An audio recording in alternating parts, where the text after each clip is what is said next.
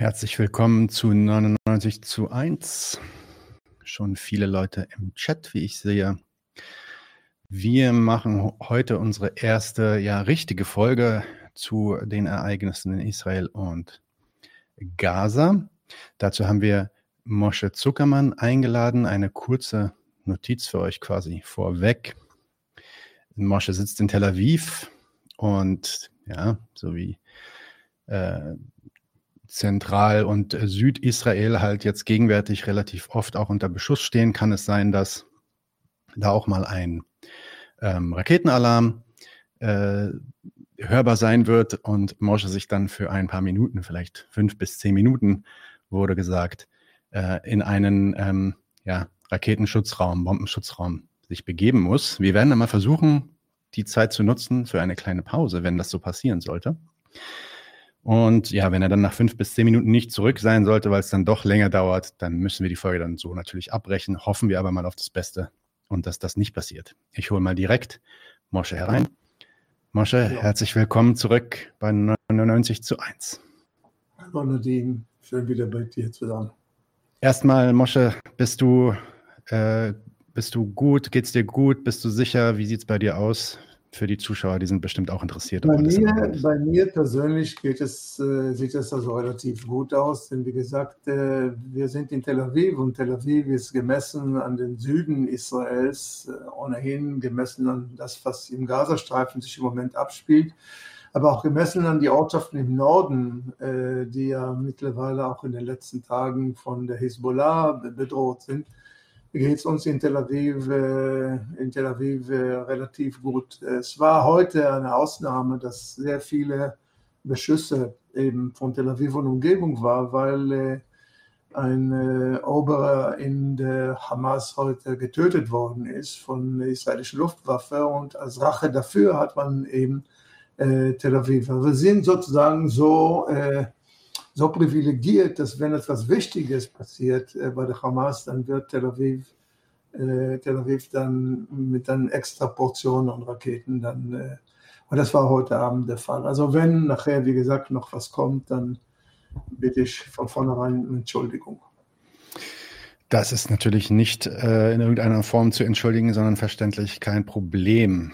Vielleicht fangen wir mal mit einer kurzen Zusammenfassung an. Das hat jetzt bestimmt schon jeder tausendmal gehört, aber kannst du uns vielleicht mal deinen, ähm, ja, vielleicht deinen Gang der Dinge schildern, wie du das mitbekommen hast? Was ist der gegen, was ist passiert? Was ist der gegenwärtige Stand und ähm, wonach sieht es jetzt aus in Israel und Gaza? Naja, was äh, passiert ist, dass am 7. Äh, Oktober es ein äh, Angriff der äh, Hamas auf die südlichen Orte an der Grenze von, äh, von Gaza und den Kibbuzim. Äh, ein, wirklich ein Frontalangriff, wie man ihn so noch nie von Seiten der, äh, der sogenannten Terrororganisation, mittlerweile ist herausgestellt, das ist keine Terrororganisation, das ist eine, eine organisierte Armee, denn das war wirklich also rein militärisch betrachtet in der Tat eine große Überraschung. Die Leute kamen von der Luft, die Leute kamen vom Meer und die Leute kamen vor allem äh, auf dem Boden, haben den Zaun, der mit vielen Milliarden Dollar errichtet worden war in den letzten Jahren und als undurchdringbar äh, galt, äh, durchgeschnitten und sind dann über 1000 Leute, man redet von 1200, 300 Leute, ähm, äh, von den Hamas beziehungsweise aus dem Gazastreifen dann reingegangen und dann äh, ging eine, eine, ein Massaker und, und eine wirklich also eine monströse Tötungsorgie, die von nichts Halt machte. Also abgesehen davon, dass da äh, auch natürlich Leute äh, und äh, attackiert worden seien, die natürlich bewaffnet waren. Es war ein Militär, das überrascht worden war. Es waren auch die Bereitschafts- Einheiten in den Kibbuzim, die, äh, aber es wurden auch, weil sie überrascht und überrumpelt worden sind, auch äh, Frauen, äh, man sagt auch vergewaltigt, aber auch dann getötet, äh, Kinder, auch, ähm, man redet auch von Köpfungen und, und so Enthauptungen und so weiter.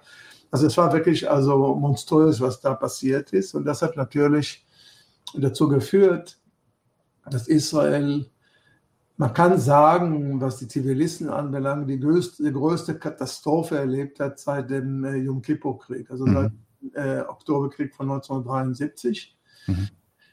Äh, die zivilgesellschaftliche beziehungsweise die zivile Katastrophe ist die eine Sache und das ist auch das, was die Leute in eine Schockwirkung äh, versetzt hat. Äh, nicht nur die Betroffenen, sondern auch ganz Israel konnte seinen Augen und seinen Ohren nicht trauen. Was aber darüber hinaus das große Debakel war, war die Tatsache, dass äh, die Geheimdienste und auch operativ das Militär total versagt hat. Also man hat sozusagen keine Indizien äh, ernst genommen, die es gegeben hat, die wenigen Indizien, die es gegeben hat, nicht ernst genommen, um sich vorzubereiten. Und so war Israel wirklich in der Tat total überrumpelt. Zum ersten Mal kam es, man kann es so sagen, dass äh, Ortschaften innerhalb Israels von äh, Hamas beziehungsweise von äh, ähm, einem nicht von, von, von einer arabischen Militärformation besetzt worden waren. Das heißt also Städte wie Sderot und, und, und Kibbutzim dort an der, an der Grenze zu, zu, zum Gazastreifen waren äh, besetzt. Die Leute sind eingedrungen, haben, sind auch in die Wohnungen beziehungsweise in die und die kleinen Häuser reingegangen und haben alles, was es nur gab, erstens zerstört und zweitens auch alles, was sich bewegte, getötet. Dabei sind auch äh, auf militärischer Seite äh, viele, also einige Dutzend Soldaten gefangen genommen worden, auf israelischer Seite. Und es sind aber darüber hinaus auch sehr viele Geiseln. Und den Geiseln meine ich jetzt nicht nur irgendwelche junge Männer und, äh, und, und Männer überhaupt, sondern auch Frauen sind als Geiseln mitgenommen worden, Kinder sind, Kleinkinder sind, alte Menschen, also schon über 70, 80 Jahre alt, sind auch gefangen genommen, also als Geisel mitgenommen worden. Äh, und das war natürlich also eine Katastrophe, wie es Israel äh, schon seit äh, vielen Jahrzehnten nicht erlebt hat. Und ich glaube, dass man wirklich sagen kann, äh, dass dieses Fiasko vergleichbar ist. Also ich liebe eigentlich die Vergleiche nicht, die man mit dem Yom Kippur-Krieg macht, denn beim Yom Kippur-Krieg war Israel in seiner Existenz ja bedroht. Bei dieser Aktion jetzt vom Samstag vor einer Woche war Israel nicht in seiner Existenz bedroht, aber die Quantität an Leuten, die umgekommen sind, war durchaus vergleichbar. Es sind dabei mehr Leute umgekommen, man bedenke, als beim äh, Sechstagekrieg, also beim, als beim Krieg von 1967. Mehr Leute äh, auf israelischer Seite umgekommen. Das heißt also, das äh, ist wirklich also eine Riesenkatastrophe und äh, im Moment, und das hat dazu geführt, dass dann beschlossen worden ist, dass man jetzt äh, reagiert. Und die Reaktion vom ersten Moment dann stand unter dem Zeichen, was wollen Israel? Will Israel jetzt nur irgendwie Rache üben oder will Israel irgendwie auch strategisch irgendwas verfolgen?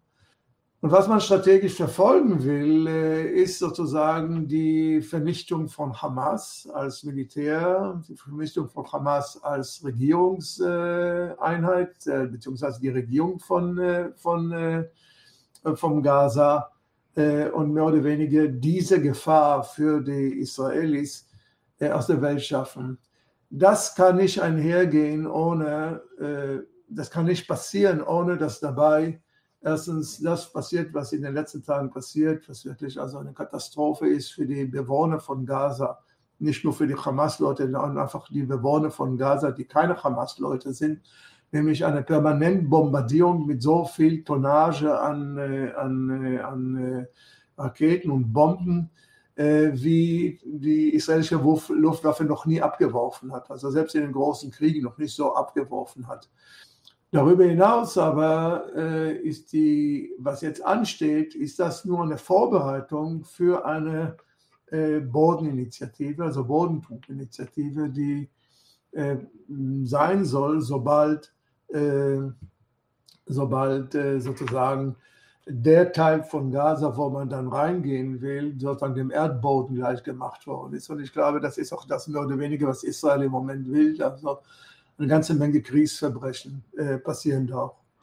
Die Welt, äh, wie du äh, wissen wirst, hat natürlich erstmal äh, die westliche Welt, muss man sagen, beziehungsweise die, die, die, die Länder aus der westlichen Hemisphäre haben sich sofort mit Israel solidarisiert, allen voran übrigens Amerika mit dem Präsidenten, der auch morgen hierher kommt, der auch gleich also die vollste Unterstützung versprochen hat. Äh, Daraufhin haben sich auch andere wichtige Leute aus Europa äh, solidarisch erklärt. Äh, gekommen ist heute Abend äh, Olaf Scholz aus Deutschland. Macron soll da kommen. Es redet, man redet davon doch, äh, dass äh, der Premierminister aus England, der Rishi Sunak, kommen soll. Äh, das heißt also eine, eine Generalidentifizierung und Solidarität mit Israel die natürlich äh, damit zu tun hat, dass erstens, was passiert war am 7. Oktober, der Tat monströs ist, aber weil man von vornherein auch die gesamte Islamophobie äh, auslassen kann und ausleben kann in einer Art und Weise, die jetzt sozusagen offizielle Politik sein darf. Aber darüber werden wir vermutlich noch gleich weiterreden. Also so weit zur Lage im Moment. Ja, also bei den letzten Konflikten war es immer so, dass die ich sag mal, die Schuldfrage, wer angefangen hat, diese Frage, die natürlich die Medien immer ähm, dann sehr beschäftigt äh, und dann im, in, den, äh, in den letzten Attacken rund um Gaza auch immer ähm, ja sehr umstritten war. Da ist das heute natürlich um ist die Sache um einiges klarer. Ja, es wird äh, halt gesagt, ja, die Hamas hat da unprovo unprovoziert quasi einfach angegriffen ähm, und es, es ist auch offensichtlich extrem brutal, grausam vorgegangen, auch muss man sagen wie noch nie. Ja. Und ähm, Deswegen vielleicht nochmal eine Frage zu den vermeintlichen Ursachen über Hamas. Wollen wir nochmal ein bisschen im Detail sprechen später. Vielleicht ähm, noch nicht alles aufmachen, aber vielleicht kannst du es nochmal kurz zusammenfassen. Wie kann man überhaupt erklären, dass es zu so einem Horror da kommen kann? Wie, wie, wie kann man das einordnen? Wie kann man das verstehen, dass, was da passiert ist? Ja, zunächst mal muss man äh, zwei Sachen sagen, wenn ich jetzt auf die Seite von, also wenn ich versuche sozusagen die äh, Sichtweise der Hamas zu, in der Beantwortung deiner Frage jetzt äh, zu rekonstruieren. Äh, Hamas ist ja die Regierung beziehungsweise auch äh, die militärische Formation in dem, was sich das größte Gefängnis der Welt bezeichnen würde. Und der Gazastreifen, aus dem sich Israel im Jahre 2005 herausgezogen hat, also Ariel Sharon hat damals beschlossen, sich herauszuziehen, ist äh, vollkommen unter israelischer Oberhoheit. Das heißt also Oberhoheit insofern, nicht Oberhoheit politisch, aber ähm, äh, äh, ökonomisch und äh, was die Lebensmittelversorgung und auch die Energieversorgung und auch die Wasserversorgung und so weiter anbelangt, ist die Hamas vollkommen von Israel abhängig. Wenn Israel will, kann es äh, die Hamas so zuschnüren, dass innerhalb von kürzester Zeit dort eine riesen humanitäre Krise passiert. Und Israel hat das auch schon ein paar Mal gemacht. Auch jetzt wieder ist dabei, es wieder zu machen. Äh, die zweite Sache, die erwähnt werden muss, die ist innerpalästinensisch. Der Hamas versucht sich, die Hamas versucht sich der PLO gegenüber zu profilieren. Es ist ja so gewesen, äh, dass es ja einen Bürgerkrieg gegeben hat innerhalb, der Palästinenser zwischen der PLO, die eher säkular, also nicht ganz säkular, aber eben äh, politisch auch viel konzilianter gewesen ist, und der Hamas, die äh, religiös fundamental, also islamistisch fundamental ist, die aber auch politisch sagt, kein Frieden mit Israel, äh, es kann kein Abkommen, es muss alles befreit werden und deshalb sich auch bewaffnet haben und immer wieder auch äh, dann sich mit äh, Israel angelegt haben. Es gab immer wieder Eskalationen, Waffengänge, die aber, wie du richtig gesagt hast, eher begrenzt gewesen sind. Diesmal ist es so eskaliert, dass im Moment, äh, wenn es so weitergeht, wie es die Israelis wollen, es wirklich zu einem, äh, wie soll man sagen, das ist die, die Apokalypse, wird es dann hier sein. Denn wenn die israelischen Bodentruppen reingehen, wird es viele Toten auf der israelischen Seite geben, aber auch Un Unmengen an Toten auch auf palästinensischer Seite, also auf der Hamas-Seite geben.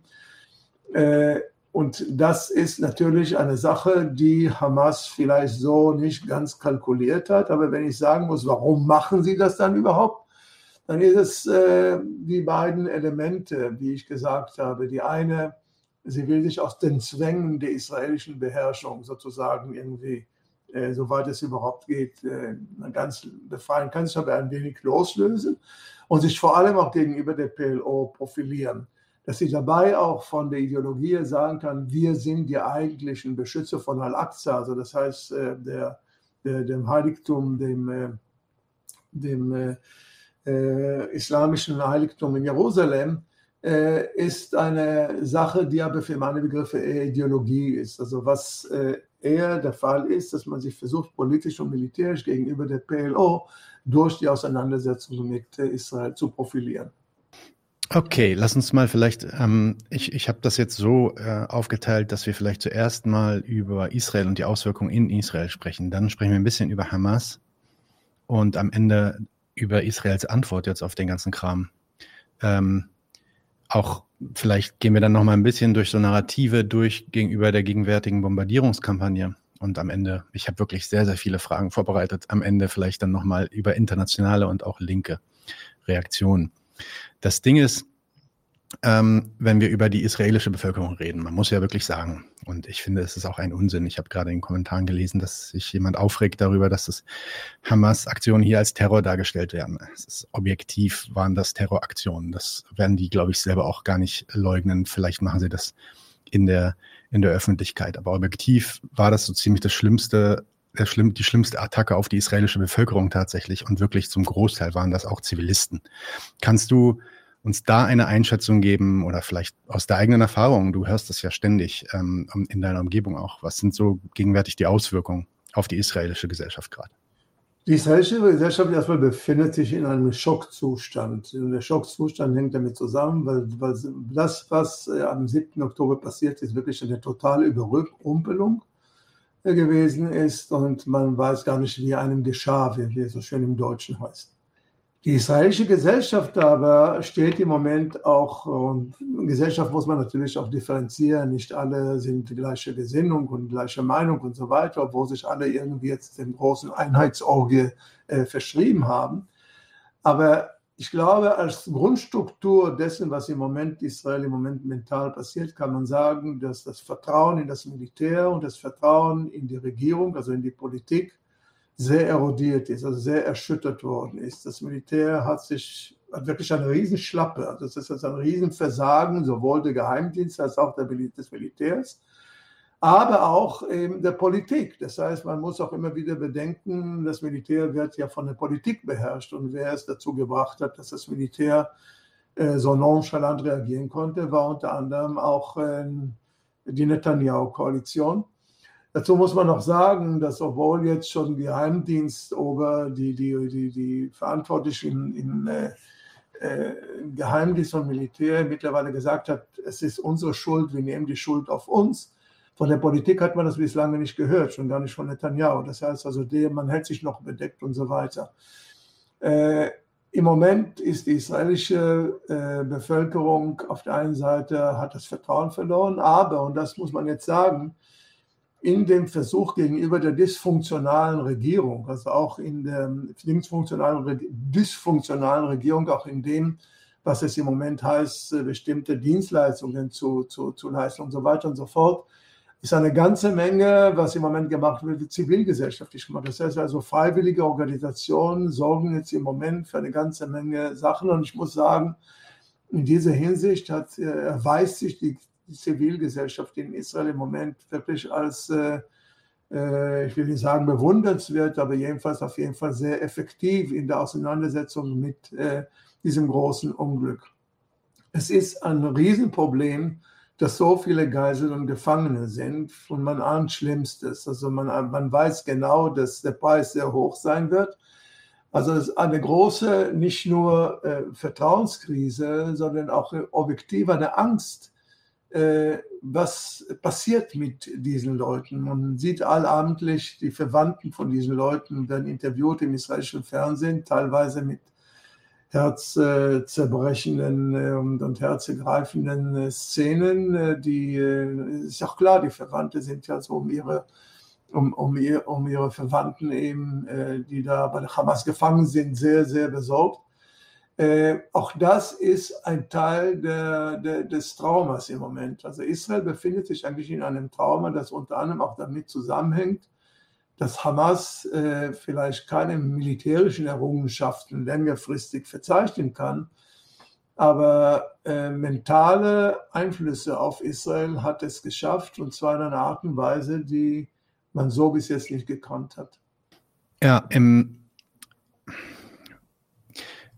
ich überlege gerade, ob ich da auch noch was. Ne, ist, ist in Ordnung. Äh, ich hack jetzt, ich hack da nicht ein. Ich hatte noch einen Kommentar, der einfach nur darauf hinausgeht, dass es dass es wahrscheinlich auch genau darum ging, einfach zu zeigen, dass mit der Hamas und mit, äh, mit Gaza nebenan unter Besatzung, wie sie halt jetzt seit 16 Jahren ist, ein, ein friedliches Zusammenleben auf diese Art und Weise nicht möglich ist. Ne? Ja, lass mich mal dazu was sagen. Ich meine, es ist, äh, ich hoffe, klar geworden aus dem, was ich bis jetzt habe, das zentrale Problem und der Elefant im Raum ist die Besatzung.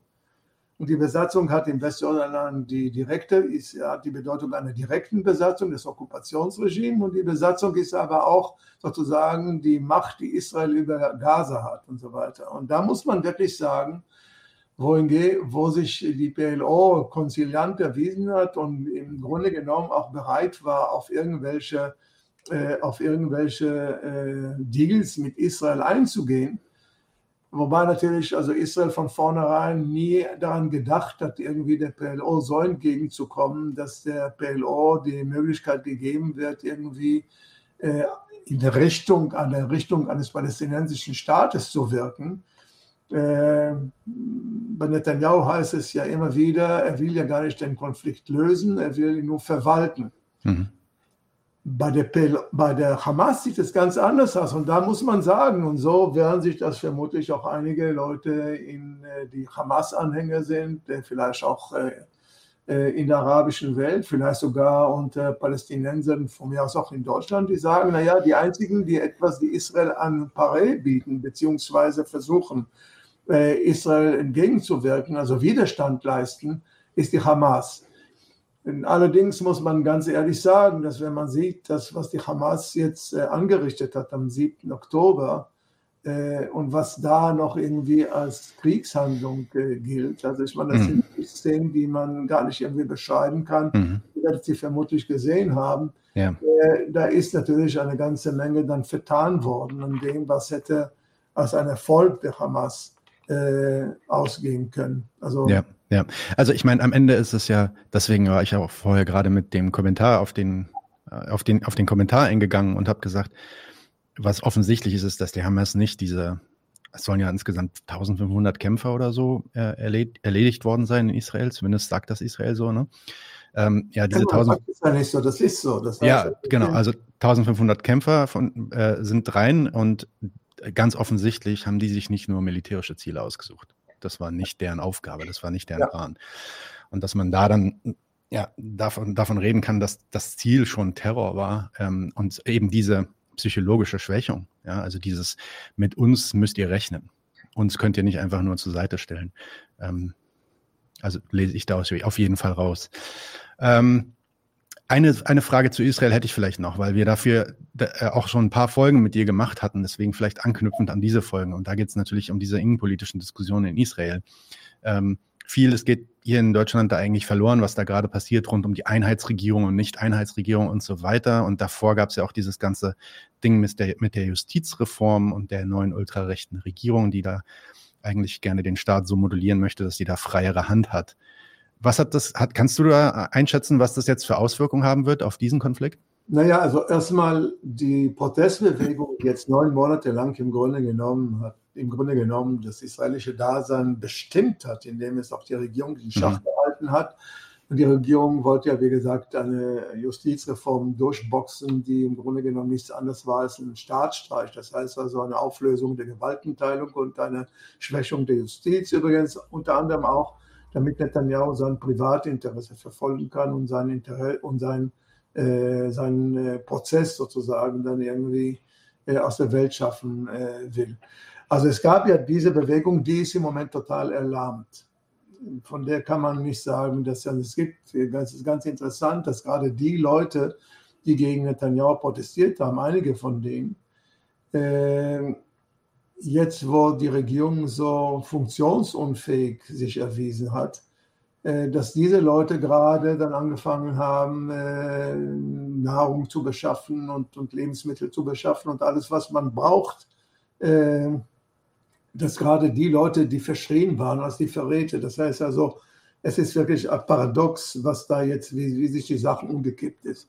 Was ich hoffen kann, ist, dass wenn der Krieg vorbei ist und wann er vorbei sein wird, das steht in den Sternen, denn wenn es zur Bodinitiative kommen soll und wenn Israel das erreichen will, was es dauernd proklamiert, dass es erreichen will, dann kann es lange, lange Monate mhm. dauern. Und mhm. wenn das der Fall sein sollte, dann hoffe ich sehr, dass äh, also nachdem der Krieg dann vorbei sein wird, dass das passiert, was nach dem Yom Kippur-Krieg, nach dem äh, Oktoberkrieg von 73 passiert ist, dass nämlich eine riesen Protestbewegung, eine politische Protestbewegung gegen die damalige Regierung äh, sich konsolidiert hat und, äh, und ähm, so aktiv geworden ist, dass sie in der Tat dazu geführt hat, dass äh, Regierung von Golda Meir und später von Rabin äh, gestürzt worden sind und im Grunde genommen die Arbeitspartei damals ausgespielt hatte. Das heißt also damals mehr oder weniger ad acta gelegt worden ist und zwei, drei Jahre später kam dann der Likud an die Regierung.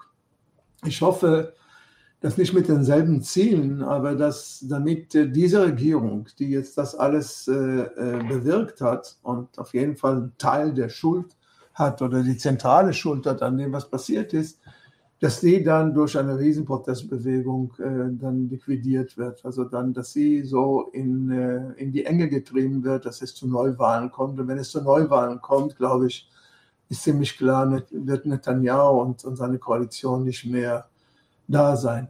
Das sage ich jetzt und habe jetzt eine Profession ja, abgegeben und äh, das kann natürlich genau umgekehrt sein, dass der Mann dann, der ja wirklich ein Magier ist in, den, in seiner Perfidität, dass er schafft, selbst noch diese, dieses Versagen noch irgendwie in einen Erfolg umzumünzen. Okay, ähm, kommen wir mal zu Hamas. Ich habe jetzt eine Frage übersprungen, weil du die auch schon ange angedeutet hast mit den ähm, Protestbewegung. Deswegen äh, fangen wir mal mit der Hamas. Du hast auch schon erzählt, ja, was die Hamas ist, ähm, auch so ein bisschen, warum sie eigentlich existiert, also was ihr Zweck ist. Hast auch schon ein bisschen spekuliert, warum, was sie da eigentlich vorhatten. Jetzt äh, vielleicht einmal ganz konkret zu den Geiseln. Das wird ja als, als, als großes Verbrechen auch ähm, angeklagt. Ähm, das ist auch ganz, ganz großes Thema in Europa und natürlich in Israel auch. Das ist ständig dort, habe ich übrigens auch gesehen, als ich letzte Woche noch da war, ständig im Fernsehen und Leute machen sich natürlich auch extrem Sorgen. Ähm, ich glaube, gerade gestern kam ein Video aus Gaza äh, von der Hamas, von einer ähm, äh, israelischen Geisel, die äh, da vor laufender Kamera sagte, dass es ihr zumindest gut ginge ähm, und dass sie bittet darum, dass die Leute quasi äh, sie da rausholen. Was bezwecken die Leute mit diesen Geiseln? Was wollen die damit erreichen? Naja, man muss äh, unterscheiden. Die Hamas selber will, und das ist eine Sache, die wir bis jetzt nicht erwähnt haben, es gibt äh, so und so viele, ich glaube tausend und also einige tausend äh, Gefangene in den israelischen äh, Gefängnissen, Militärgefängnissen, von Hamas-Leuten. Das heißt Leute, die irgendwie eingedrungen sind und die geschnappt worden sind und äh, vereitel, Terrorakte vereitelt worden sind und so weiter und so fort.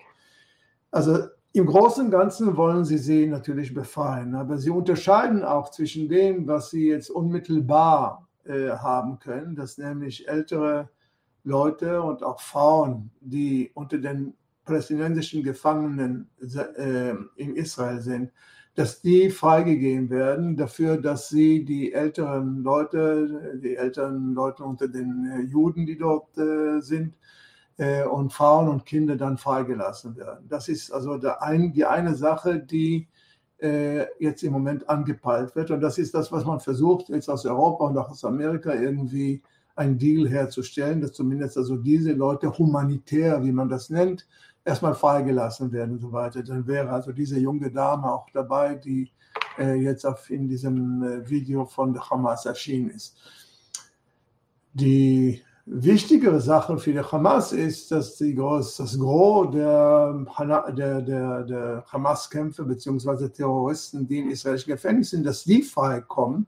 Und dafür musste man natürlich äh, ein eine Quantität, eine Riesenquantität an israelischen Soldaten beziehungsweise an Männern, die äh, auch äh, prinzipiell auch noch einen Reservedienst machen können und, und so weiter, äh, ähm, einfach gefangen nehmen. Wenn man daran denkt, äh, wie viel vor einigen Jahren äh, Israel bereit war, äh, freizugeben, um den Gilad Shalit, also den israelischen Soldaten, der damals gefangen gehalten worden ist, da sind, glaube ich, 1000, wie viel waren das, 300 und so weiter, Leute, teilweise auch Leute, die jetzt irgendwie Hamas-Führer sind, also in den militärischen Operationen auch beteiligt gewesen sind, dass man versucht hat, äh, äh, die rauszukriegen und die hat man rausgekriegt. Und wenn es jetzt nicht nur ein Gilad Shalit ist, sondern eben eine Quantität an Dings, es geht an die 200, es sind für manche vielleicht sogar noch mehr als 200, dann hat man natürlich also Karten in der Hand, wie man sich sie nie hat erhoffen können. Also darum geht es mit diesen Geiseln. Vor allem die Befreiung von Hamas-Leuten, die in israelischen Militärgefängnissen sitzen. Das ist auch ein Akt, der mehr oder weniger der PLO gegenüber besagt, wir haben sie dann befreit, nicht ihr. Das heißt, ihr habt sie nicht frei bekommen, sondern wir. Das ist die ganze Zeit auch die Profilierung der Hamas gegenüber der, äh, gegenüber der äh, PLO. Aber ich glaube, im Großen und Ganzen kann man sagen, dass es das ist, äh, warum die äh, eben so heterogen und so plural vorgegangen sind, indem wenn sie alles mitgenommen, warum haben sie kleine Kinder mitgenommen, warum haben sie Frauen mitgenommen und so weiter. Es ist eben dieses Humanitäre auf der einen Seite, also welchen Austausch macht man auf der Ebene, und die ganz große Quantität, die dann sagt, ihr wollt eure Gefangenen zurückhaben, dann müsst ihr äh, dafür alle freilassen, die wir haben wollen. Okay, kommen wir nochmal kurz zu, zurück zu den Beweggründen äh, der Hamas. Eine Sache, die hier ähm, fast überall eigentlich die, das Narrativ ist, ist, dass die Hamas einfach antisemitisch ist, dass das die treiben, der Antisemitismus, die treibende Motivation hinter den Taten ähm, der Hamas ist, Hass gegen Juden. Deswegen sind die da auch rein und haben einfach alles abgeknallt und abgeballert, was sie sehen konnten. Und da würde ich einfach gern mal ähm, wissen, was du dazu sagst zu diesem Narrativ. Ich ähm, halte dieses Narrativ für ein typisch deutsches Narrativ und es ist wieder, ich muss man jedes Mal wirklich also an mich halten, wenn ich das höre. Die Hamas muss gar nicht antisemitisch sein, um, oder die Palästinenser müssen gar nicht antisemitisch sein, um, äh, um Israelis bzw. jüdische Israelis zu hassen. Wir sind unter Okkupation und Hamas hat schon so viel unter Israel gelitten. Israel hat auch unter Hamas gelitten, aber vor allen Dingen da muss man gar nicht irgendwie großartig etwas, eine, eine Anti-Judaismus an den Tag legen. Deshalb ist auch dieser ganze Begriff des Israel-bezogenen Antisemitismus ja nichts anderes als der Versuch, Israel-Kritik abzuwehren. Die Hamas braucht gar nicht irgendwie antisemitisch zu sein, um, äh, um israelische, jüdische, israelische Staatsbürger zu hassen.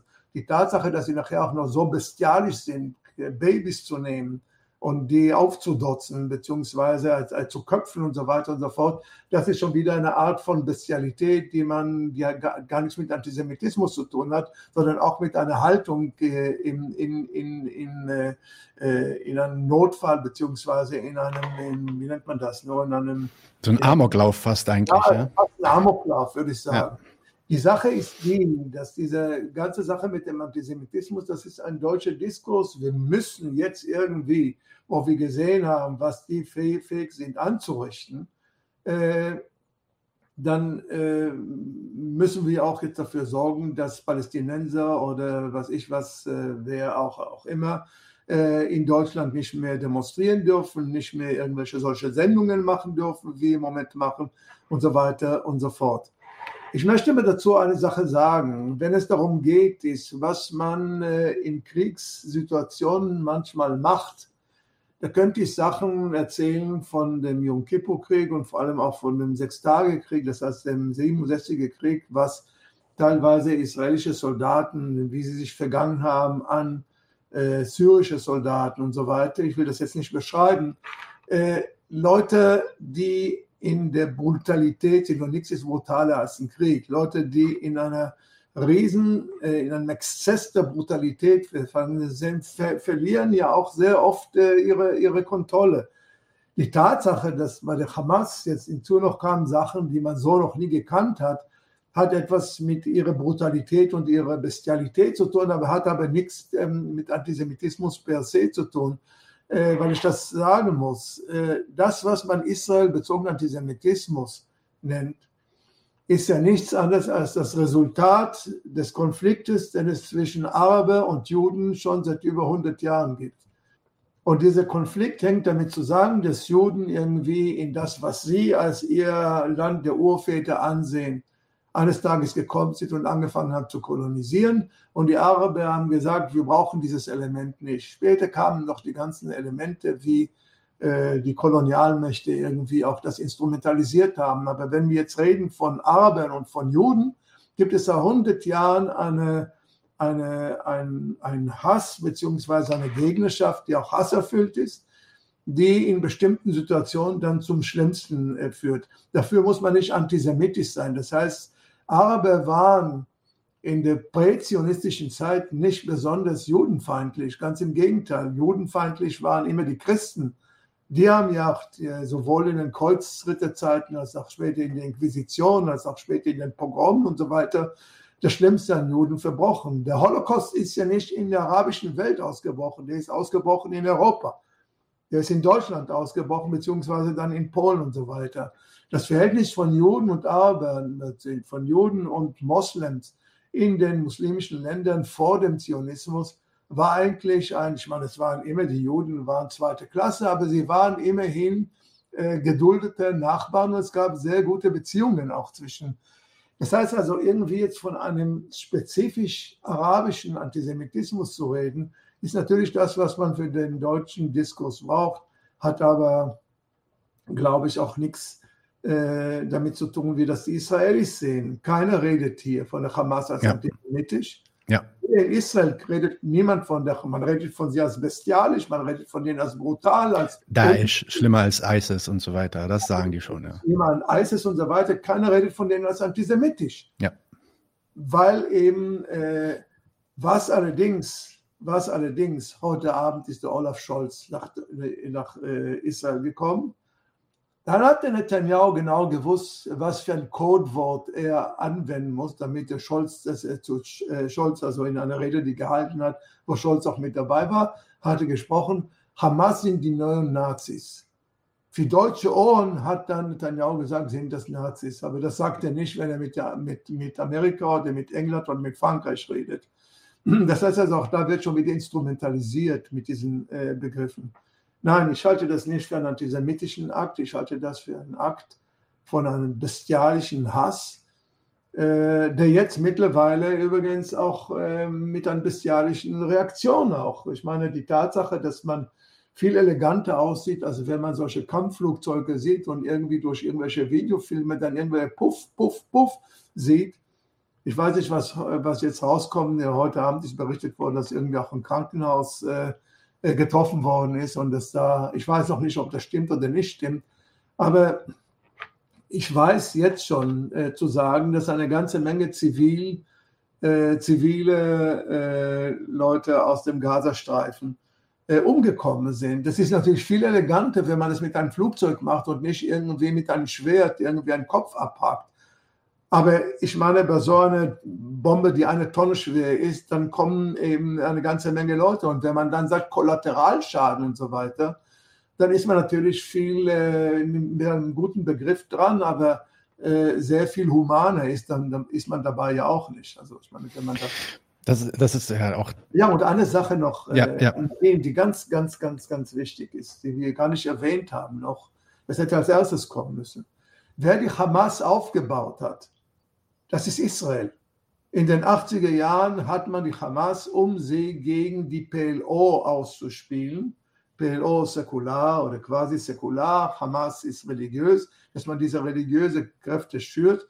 Man hat sie teilweise auch indirekt finanziert, man hat sie aufgebaut und immer wieder, wenn es zu einem Waffengang zwischen Israel und Hamas gekommen ist, hat man immer wieder darauf geachtet, dass die Hamas nicht stürzt. Das heißt also, dass die Hamas-Regierung nicht stürzt. Und das war vor allem die Politik von Benjamin Netanyahu. Benjamin Netanyahu ist derjenige, der immer gesagt hat, die Hamas ist die Garantie dafür, dass kein palästinensischer Staat zustande kommt. Denn wenn die PLO bereit war, Konzession zu machen, damit es zum palästinensischen Staat kommt, die Hamas war immer die, immer die Garantie dafür, äh, dass es nicht zu einem palästinensischen Staat kommt. Deshalb ist sie auch immer von Israel unterstützt worden. Und das ist eine Sache, die man auch immer bedenken muss. Ich meine, dass äh, Geschichte auch dialektisch abläuft und so weiter und die Geister, die man sehr oft ruft, die wird man nicht wieder los. Aber das muss auch mit erwähnt werden. Die Hamas ist letztendlich auch eine Erfindung von Israel. Ja, es gibt Berichte darüber, wie die Hamas seit 2018, seit diesem sogenannten ähm, Great March of Return, als die Leute damals zu den Grenzen hingelaufen sind in, in Gaza, ähm, dass sie seit 2018 wiederholt probiert hatte, äh, die Regierung in Israel wirklich dahin zu bringen, dass sie endlich akzeptieren, dass Gaza unter der Leitung Hamas dieser Mini-Palästinenser-Staat wird, also dass Gaza, äh, dass Hamas quasi als regierungssouverän ähm, anerkannt wird. Die haben tatsächlich dann sogar Briefe in, auf Hebräisch äh, an Netanyahu geschrieben und die wurden natürlich von der Israel-Seite einfach komplett ignoriert. Und vor diesem Kontext kann man, glaube ich, dann auch ähm, ja anders verstehen, was, was hier äh, passiert ist. Das war, das war eine Aktion, die nicht ignoriert werden kann, in diesem Sinn, ja, zumindest. Ähm, Vielleicht noch eine Sache, vielleicht zu dem Hintergrund, weil das auch immer wieder kommt, zumindest in Leuten, die, äh, in, in Kreisen, wo die Leute sich so ein bisschen mit auskennen, ist die, diese Geschichte mit dem äh, saudi-arabischen Deal. Da wird oft gesagt, ja, die Hamas, die hätte das jetzt gemacht, um zu verhindern, dass es eine Annäherung zwischen Israel und den arabischen Ländern gäbe. Da ist ja dieser saudi-arabische Deal mit den Amerikanern in der Luft geschwebt. Und das hätte die Hamas nicht sehen wollen, gesteuert von dem Iran natürlich, ähm, hat sie dann diese Aktion gemacht, auf dass die Saudis sich da zurückziehen. Das ist ja tatsächlich auch passiert. Die Saudis haben sich da jetzt zurückgezogen. Was hältst du von diesem Narrativ?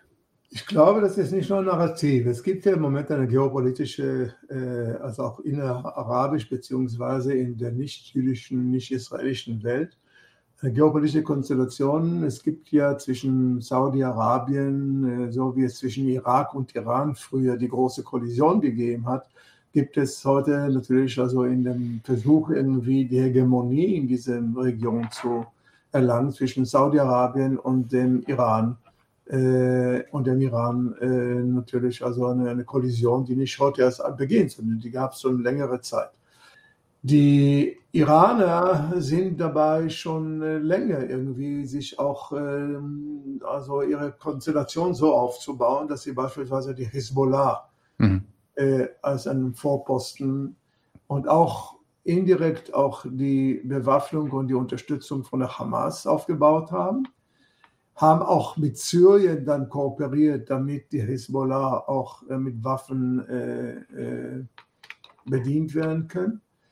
Saudi-Arabien, der ja ein Teil der Weltwirtschaft ist. Also ich meine, ohne, mhm. Ohne saudisches Öl kann im Moment noch die Weltwirtschaft sehr bald, äh, so wie wir es nach dem 73er Krieg gesehen haben, dass die Ölstaaten gesagt haben, wir machen jetzt eine Ölreduzierung und mit einmal war die Weltkrise, also die ökonomische Weltkrise da.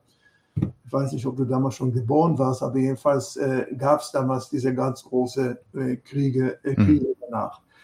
Äh, also das ist nicht nur ein Narrativ, sondern das war auch der Versuch, sozusagen die Annäherung von Israel und äh, Saudi-Arabien, sprich die Annäherung von Amerika und Saudi-Arabien mhm. an Israel zu unterminieren. Ich glaube durchaus, dass das auch ein Teil der Erwägung, zumindest die Erwägung von äh, Iran äh, in der Instrumentalisierung des Hamas gewesen ist dass das nicht unbedingt sich dann manifestiert in dem, was dann äh, am 7. Äh, Oktober passiert ist, in der Art und Weise, wie das konkret sich dann aussieht, ist eine Sache.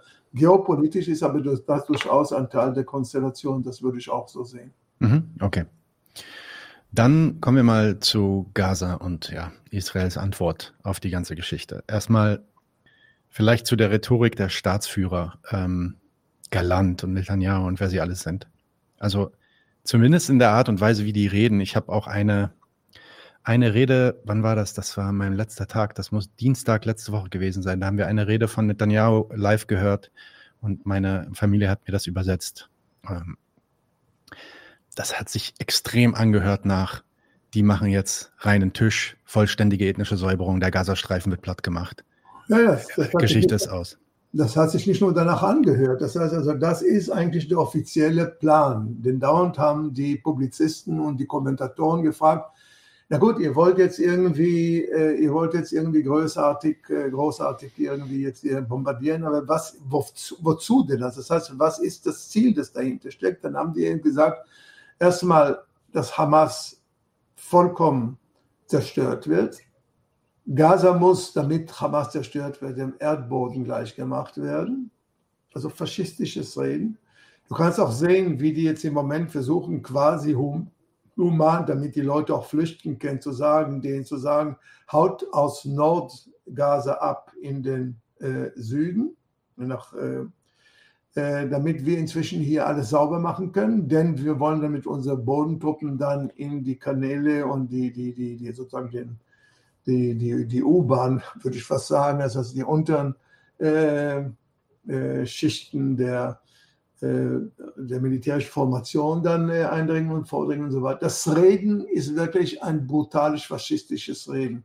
Im Sinne von, wir wollen die eliminieren, wir wollen wir sie zerstören, wir wollen sie und so weiter und so fort. Das braucht offenbar auch ein Großteil der israelischen Bevölkerung im Moment. Denn abgesehen davon, dass eine ganze Menge Schmerzgefühle und eine ganze Menge ähm, Leiterfahrung ist, ist natürlich auch ein riesen Wut und Hass und ein groß, ganz großer Rachedurst äh, seitens der Israelis. Und wenn du manchmal äh, versuchst zu sagen, ja, aber die, die, die, die bombardieren jetzt im Moment also wahllos, ohne zu sehen, wo sind äh, Menschen, die eben nicht äh, Hamas sind, beziehungsweise Menschen, die nicht Militär sind, also eben Zivilmenschen und so weiter, dann kannst, fährt man dir über, über den Mund sofort im Sinne von, das wollen die gar nicht hören.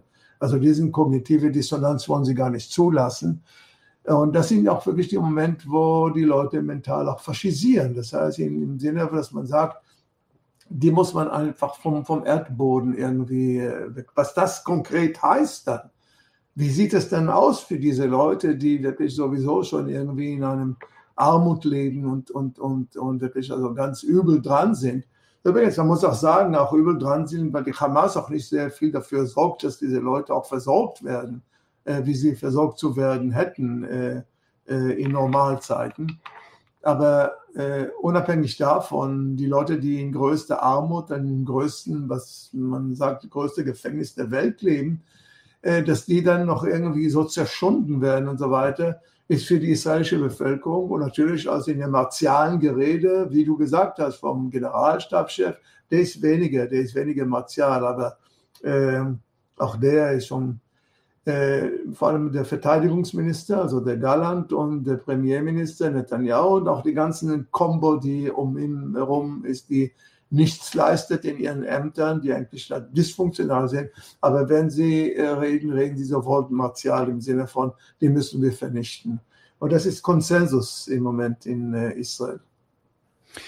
Ja, das ist auch ein Einschwören auf, auf das, was da, ich meine, was da ja auch gemacht wird, also was da gemacht werden soll, ja, was da vorbereitet wird. Ich habe jetzt gerade noch mal geguckt, weil du gerade über dieses Krankenhaus geschrieben, äh, gesprochen hattest. Ähm, zumindest Al Jazeera berichtet davon, dass da gerade ein Krankenhaus bombardiert wurde und anscheinend, anscheinend hunderte Tote ähm, äh, es durch diese Bombardements gibt. Und allein die Bilder, die man in der letzten Woche gesehen hat, waren ja furchtbar genug. Und sowas kriegst du halt, sowas kriegst du halt unterstützt mit einer ja, Entmenschlichung quasi dieser Menschen dort drüben. Ne? Und gleichzeitig sind die sich auch bewusst, dass ja, dass die Hamas eine tiefe jede Resistenz dort quasi, jeder Widerstand dort quasi eine tiefe Verankerung auch in der Gesellschaft hat und die wahrscheinlich sich auch bewusst darüber sind, dass die Hamas, und das ist vielleicht meine nächste Frage, ähm, die Hamas gar nicht militärisch besiegt werden kann eigentlich. Und vielleicht ist das jetzt auch etwas, was Israel einfach akzeptiert. Okay, militärisch können wir die nicht besiegen, indem wir einfach nur die Hamas auslöschen. Und deswegen wird dann vielleicht jetzt auch einfach der Schlussstrich gezogen. Die Sache ist die, dass das nicht besiegt werden hängt damit zusammen, dass Hamas im Grunde genommen nicht nur das ist, was sie physisch materiell ist, sondern weil Hamas auch eine Idee ist. Eine Idee, so ist du, ja. Eine Idee kannst du nicht militärisch, äh, nicht, nicht einfach militärisch bekämpfen. Weder demokratischen noch antidemokratische Ideen kannst du aus der Welt schaffen, in dem Moment, wo sie als Ideen da sind. Die Sache ist allerdings die, das muss man sagen, dass äh, ob die jetzt nun äh, das erreichen können, was sie sich vorgenommen haben oder nicht, es ist ganz klar, dass hier eine humanitäre Krise geschaffen wird, Und das stellt auch die Amerikaner jetzt vor ein Dilemma. Amerika will nicht die humanitäre Krise. Auf der anderen Seite sagt Amerika, ja, ihr dürft Hamas äh, liquidieren bzw. eliminieren. Wie das gehen soll, äh, weiß niemand. Das heißt, wenn man Hamas äh, liquidieren soll, mit allem, was es heißt, also alle Militärformationen und so weiter und so fort und auch, was man in den letzten Tagen sagt, auch ihre Leute killt, also die, die, die, die Führer killt und so weiter, eins nach dem anderen. Ähm, man kann aber wieder die militärische Formation nicht liquidieren, wenn man nicht den Bodentruppeneinsatz macht. Damit man den Bodentruppeneinsatz macht, dann muss man erstmal sozusagen säubern, wie das im Militär faschistisch heißt. Das heißt, so alles irgendwie dem, gleich, dem, Boden, äh, dem Erdboden gleich machen. Äh, da ist die humanitäre Krise sozusagen ein Teil des Programms, ob man es will oder nicht will. Das geht ja gar nicht anders und so weiter. Und das ist ein Dilemma, vor dem vor allem die Amerikaner jetzt stehen werden. Äh, die Israelis sind auf der einen Seite sehr dankbar, dass Biden sich so auf Israels Seite gestellt hat und wie gesagt auch mit den beiden Flugzeugträgern äh, im, im, Mittelmeer und auch mit der Zusage an Hilfe, auch diplomatische, auch materielle Hilfe, auch Waffenhilfe und so weiter in Israel. Aber wenn Biden morgen kommt, äh, dann reden alle von der Umarmung eines Bären. Die Umarmung eines Bären ist auf der einen Seite, ich weiß nicht, ob es im Deutschen diesen Ausdruck gibt, aber die Umarmung eines Bären ist auf der einen Seite Umarmung, aber so ein Bär kann ich natürlich auch zermalmen. Das heißt also, äh, dass man dann irgendwie dem äh, Biden entgegenkommen muss, wenn er sagt, keine humanitäre Krise. Und dann muss man sich überlegen, was soll denn eigentlich dann passieren?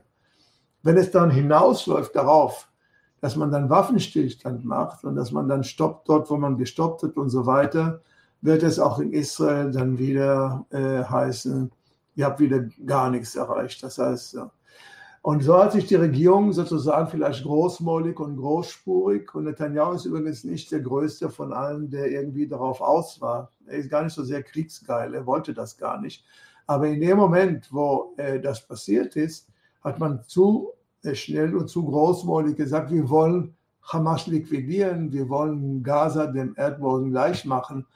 Ja, äh, und was weiter? Und wie soll das passieren? Und so weiter. Und ich glaube, an der Stelle ist das, glaube ich, zum Scheitern verurteilt. Man wird es nicht machen, beziehungsweise wenn man das wirklich auch durchziehen kann und angenommen, die Amerikaner lassen das zu, die Welt lässt das zu, das bedeutet, dass dann dann Krieg, der mindestens sieben, acht, es gibt auch Spezialisten, die sagen, an bis anderthalb Jahre lang dauert.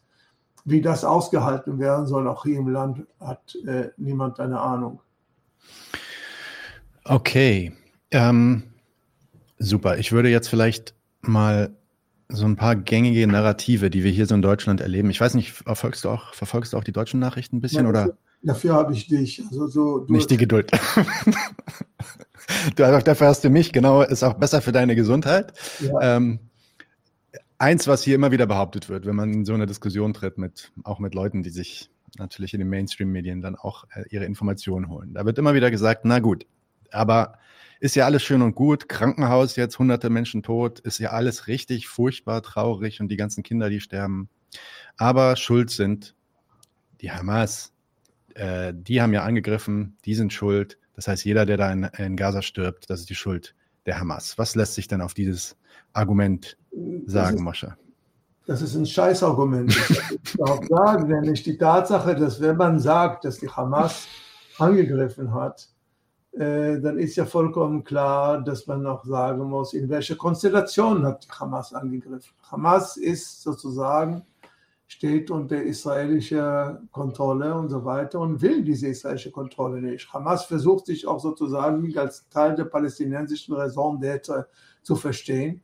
Und die äh, palästinensische Raison d'être im Moment ist eben affiziert von der Tatsache, dass es die Besatzung gibt. Das heißt also, wenn man nicht die Besatzung erstmal sich anschaut und sich fragt, wie werden denn die Leute zu, zu Terroristen und warum werden die Leute äh, zu, zu, äh, zum, zum, zu Terrorakten animiert und so weiter, dann muss man sehen, unter welchen Umständen und welchen Konstellationen und welchen Bedingungen le sind, äh, leben diese Leute und wie ist es zustande gekommen, dass sie äh, das tun. Das heißt also, wenn man nicht über die Besatzung redet, wenn man nicht über den Nahostkonflikt zwischen Israelis und Palästinensern in Begriffen des Territorialkonflikts redet, dann hat man noch gar nichts begriffen. Und dann, wenn man sagt, er hat angefangen, dann weiß er, wie das ist. Er hat angefangen, nein, mhm. er hat angefangen, er hat angefangen, angefangen. Dieses angefangen äh, geht ja nie an Wesen der Sache. Und Wesen der Sache ist im Moment ein Riesenproblem. Und das Riesenproblem ist, dass bei dem Territorialkonflikt haben die Israelis in der Hand das, was die Lösung dieses Konflikts äh, äh, bedeuten könnte, nämlich das Territorium. Wer das Territorium besetzt hält, sind die Israelis. Und die haben es daher in der Hand, auch sozusagen dann irgendwie einen politischen Gang zu machen, der aus diesem Konflikt herausführen könnte. Aber die Israelis wollen das nicht. Die Israelis wollen den Konflikt nicht lösen, sondern wie ich gesagt habe, verwalten. Und von daher, wer hat angefangen? Es hat äh, heute ein, für meinen Begriff, der, der scharfsinnigsten israelischen Publizisten in der Aretz, eine Kolumne geschrieben und sagt, ich habe gefunden, was die äh, Irrtümer der Israelis gewesen sind. Äh, und dann zählt ungefähr 20, 30 Irrtümer auf, die also sozusagen historisch anfangen. Es fängt damit an, dass man dem, dem äh, Rabbiner Goren, der beim Sechstagekrieg, ich weiß nicht, ob du das weißt, wer das war, das war derjenige, der in den Schofar, das heißt also in diese, weißt du, was der Schofar ist? Ja, weiß ich, was der Schofar ist. Ja. Am, am, am, an der Klagemauer geblasen hat und sozusagen dann irgendwie die große Israel-Ideologie angeblasen im Sinne der Rückkehr zu den äh, Land der Urväter und so weiter, dass da ihm niemand ihm sozusagen den Schoffer zugestopft hat. Mhm. Das war, der erste, das war der erste Fehler, das war der erste Irrtum und so weiter. Und dann geht und buchstabiert er das durch, alles, was da gewesen ist. Wer angefangen hat? Angefangen hat äh, derjenige, der heute es in der Hand hat, äh, den Konflikt zu lösen. Das ist ein Territorialkonflikt und das sind die Israelis die mit der Besatzung. Was für Narrative hast du mir denn noch anzugeben? Naja, da würde ich, also ich bin jetzt mal, ich bin jetzt mal hier der Hasbarer Troll und äh, ich sage einfach, na, aber was soll denn Israel sonst machen? Ist doch offensichtlich. Äh, die wurden angegriffen, dramatische Gefahr geht von der Hamas aus, die wollen alle Leute da umbringen. Ähm, hat man jetzt gesehen, 1500 Leute sind gestorben. Was hätte Israel denn sonst jetzt tun sollen als, als diese Bombardierungskampagne? Israel kann äh, das tun, was Israel schon seit vielen Jahrzehnten tut. Israel tut das nicht zum ersten Mal, diese Bombardieren und so weiter, sowohl in Beirut seinerzeit als auch in, äh, in Syrien, als auch im Gazastreifen. Nicht das erste Mal, es gab schon irgendwie fünf oder sechs solche Waffengänge, schon zwei Libanon-Kriege. Israel hat immer bombardiert. Die Frage ist, was soll Israel machen? Israel soll Frieden machen. Das ist das, was Israel machen soll. Israel soll, vielleicht nachdem sie so und so viel bombardiert hat, jetzt sich äh, ein, ein, Friedensangebot machen. Nicht, dass es jetzt unbedingt jetzt irgendwie ansteht und nicht, dass ich auch glaube, dass es im Moment irgendwie auch angenommen würde. Israel kann umdenken, die Diskette wechseln und umdenken in die ganze Art und Weise, wie, sie mit dem, wie es mit dem, diesem Konflikt umgehen will. Israel will aber nicht umdenken. Israel will so weiterhin die Okkupation beibehalten und schon sowieso unter der momentan herrschenden Regionskoalition. Da sitzen ja Karnisten und Faschisten und Leute, die sich eher umbringen lassen würden, als, als dass sie irgendwie ein Quadratmeter Land äh, des Westjordanlands zurückgeben würden. Es gibt auch eine ganze Menge Leute aus den Regierungskoalition, die heute sagen, Gaza soll besetzt werden, damit es sozusagen irgendwie zum Teil von Groß-Israel wird. Also ich meine, solche Sachen äh, gibt es. Was soll Israel machen? Israel soll gefälligst anfangen, in Kategorien äh, zu denken, die das verunmöglichen, dass es immer wieder zu diesem, äh, zu diesem äh, ewigen Kreislauf der Gewalteskalation kommt. Das geht nur mit Frieden. Nächstes Narrativ. Israel tut alles, um die Zivilisten zu schonen. Das ordnet ja dann auch die Flucht an von Leuten, die sollen dann ähm, flüchten aus dem Norden Richtung Süden. Dann wird dann ab und zu auch mal auf dem Fluchtweg bombardiert. Im Süden wird sowieso auch bombardiert. Also wohin die flüchten sollen, ähm, werden die selber wissen müssen wahrscheinlich. Ähm, und dann, wenn man dann, ja, dann, dann kommen die dann oft mit dem Argument, naja, schuld sind ja dann eigentlich zum Beispiel die Ägypter, die die Grenze nicht aufmachen, dass die da aus dem Süden rausflüchten können. Jetzt wird sogar, jetzt musste sogar, glaube ich, heute Jordanien schon mal ganz klipp und klar stellen, dass die keine Palästinenser aufnehmen, weil das anscheinend versucht wurde von dem Blinken mit, mit denen zu klären, dass die die Palästinenser aufnehmen. Das heißt, ähm, das heißt die Ägypter sollen Israel helfen und die. Weil die sind ja Araber. Die müssen ja eigentlich helfen. Naja, ich könnte jetzt einen ganzen Sermon halten über die innerarabische Solidarität, nicht seit jetzt, sondern in den letzten 70, 80, 90 Jahren, dann würden die Araber sehr schnell dabei herauskommen. Die Tatsache, dass die Araber über Jahre die palästinensische Sache im Grunde genommen verraten haben und auch jetzt wieder verraten haben, das müssten die verstehen. Nein, es geht nicht um die Araber, es geht hier um die Palästinenser. Das sind diejenigen, die im Moment zu leiden haben. Und wenn die Ägypter irgendwie dafür sorgen sollen, dass die Palästinenser, das ist ja genau der Plan, den seinerzeit Ariel Sharon bei dem, äh, bei dem ersten Libanonkrieg wollte. Er wollte sozusagen die ganzen Leute, die ganzen Palästinenser aus dem Westjordanland nach entweder Jordanien, die haben ja ein Land, die sollen ja Jordan, sollen sie Jordanien übernehmen oder dann irgendwie in den Libanon, sie sollen eben den Libanon übernehmen. Ja, aber Jordanien will nicht übernommen werden und der Libanon will nicht übernommen werden und auch Ägypten möchte nicht das Problem haben, jetzt mit irgendwelchen anderthalb Millionen Menschen oder eine Million Menschen irgendwie im Sinai jetzt irgendwie versorgen zu sollen und so weiter. Das heißt also, äh, dieses Argument ist natürlich ein Argument, den man schön in Berlin bei einem schönen Kaffeechen sich äh, irgendwie ausdenken kann, ohne aber zu überlegen, was die eigentlich meinen. Und wenn die sagen, das sind Araber, nein, das sind nicht Araber, so, das sind im Moment eben ganz spezifische Araber, die die Palästinenser äh, eben sind eben keine Ägypter und die Ägypter sind eben keine Syrier und die Saudi-Arabier sind eben nicht eben äh, Leute der, des Irans, sind also keine Iraner. So wie nicht alle Juden übrigens. Es gibt Juden, die in Amerika sagen, Israel ist Israel und wir sind in Amerika. Und wenn wir uns solidarisch äh, zeigen wollen, dann zeigen wir uns. Wenn wir uns nicht solidarisch zeigen wollen, dann zeigen wir uns eben nicht solidarisch. Das heißt also, die Tatsache, dass das alles Juden sind, das ist ja wieder schon so irgendwie ein, ein Pauschalbegriff, irgendwie, der versucht, Leute zu subsumieren in einer Art und Weise, die vollkommen irrelevant ist für die reale Politik. Und dann gibt es noch die ganz zynischen Besatzungsfans. Die sagen dann einfach, und das hatte ich wirklich mehrmals jetzt in, in Gesprächen äh, online natürlich nur, weil sowas sagen, trauen sich Leute oft nicht zu Gesicht zu sagen. Beziehungsweise es muss mir noch unterkommen. Die sagen dann, die Palästinenser in Gaza, die hätten jetzt 16 Jahre Zeit gehabt, sich von der Hamas zu befreien.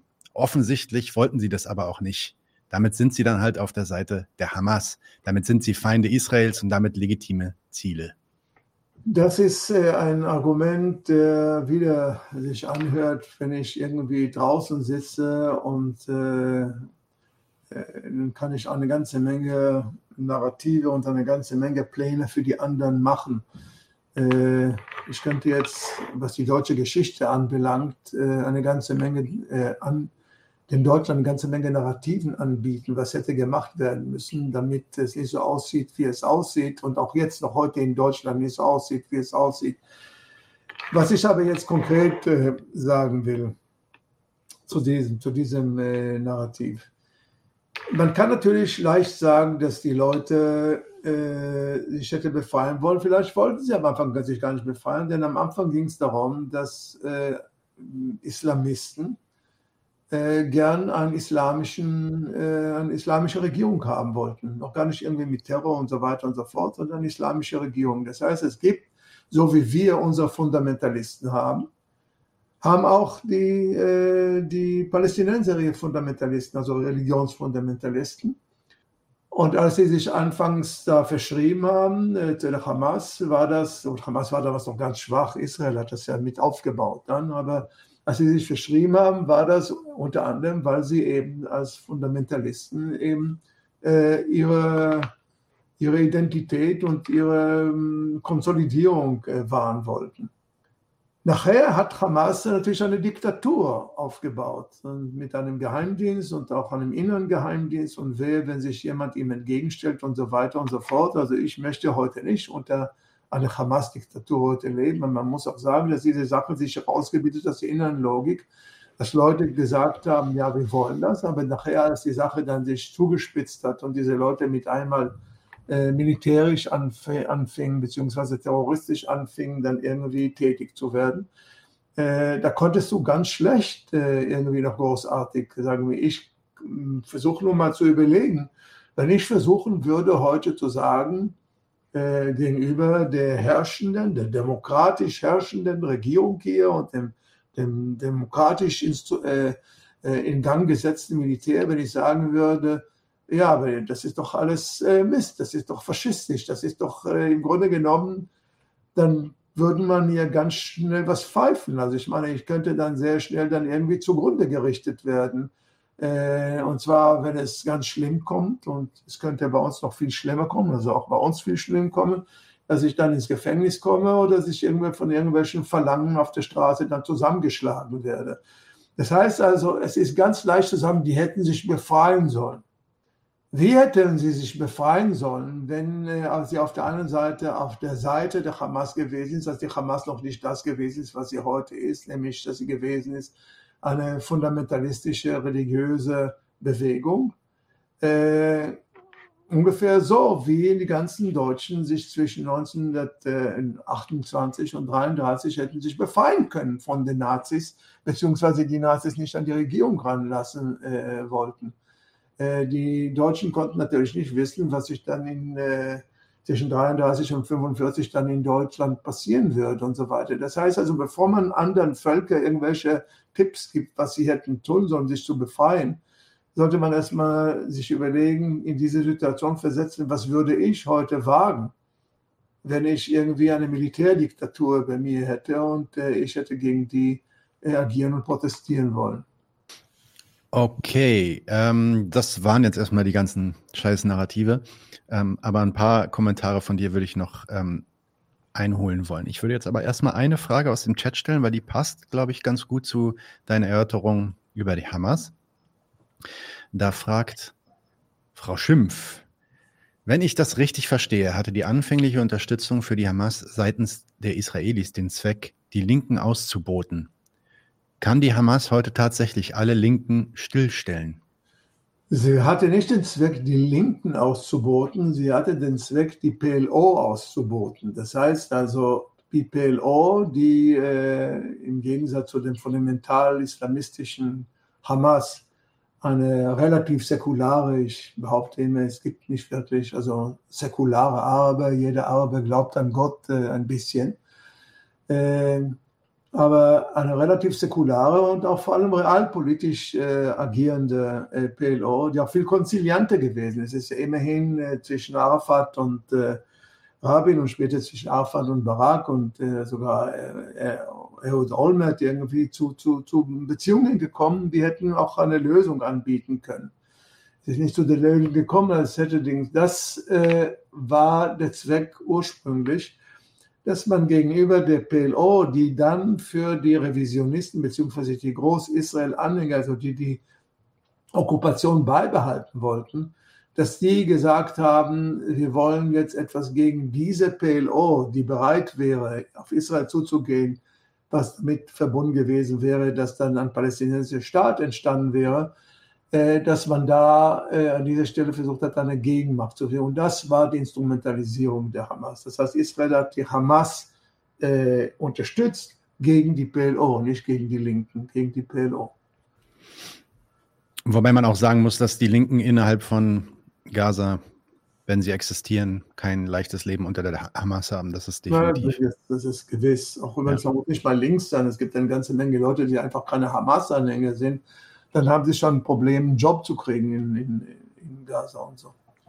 Genau. Eine Sache äh, kam auch in den Kommentaren, deswegen ähm, frage ich die auch nochmal an. Das ist auch eine meiner nächsten Fragen gewesen oder eine der Fragen zu dem internationalen Blog gewesen.